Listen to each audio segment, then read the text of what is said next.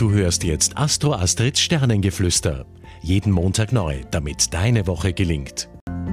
Hallo ihr Lieben. Ja, was für eine Achterbahnwoche liegt denn da vor uns? Bis Donnerstag sind jetzt noch viele Dampfplauderer unterwegs und unter einer Merkur-Pluto-Opposition, ja, da stößt es dann schon mal ordentlich auf. Man möchte persönlich und subjektiv weiterkommen und baut in so einem Fall Druck auf und genau das ist jetzt kontraproduktiv, ihr Lieben.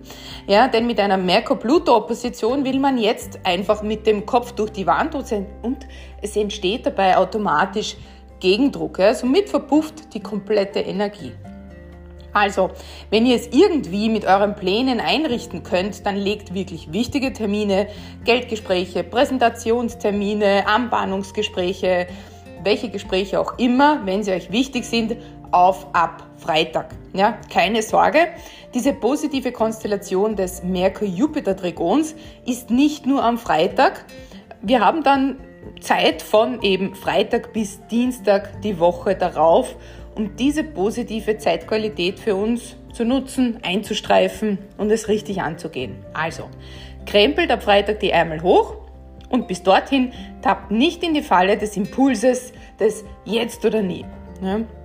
Und das Merkur-Jupiter-Trigon bringt uns jedenfalls allgemein in der Stimmungslage in der Bevölkerung mehr Positivität, Freude und auch mehr Optimismus. Ja, wie herrlich. Äh, das nehmen wir einfach einmal. Und jetzt zur Liebe. Und in der Liebe haben sich die Konstellationen jetzt komplett geändert, denn jetzt sind wir lieber gerne zu Hause und machen es uns gemütlich, werden gerne umsorgt oder umsorgen gerne. Ja, genauso wie sich das unter einer Venus im Krebstierkreiszeichen auch gehört. Setzt aber bitte eure Erwartungen dabei nicht zu, zu hoch an, denn mit einem Venus-Jupiter-Quadrat kann es dann schon mal sein, dass der Partner da nicht immer so mitspielt. Du hörtest Astro Astrids Sternengeflüster. Sei nächste Woche wieder mit dabei, damit du die Zeitqualität für dich richtig nutzen kannst.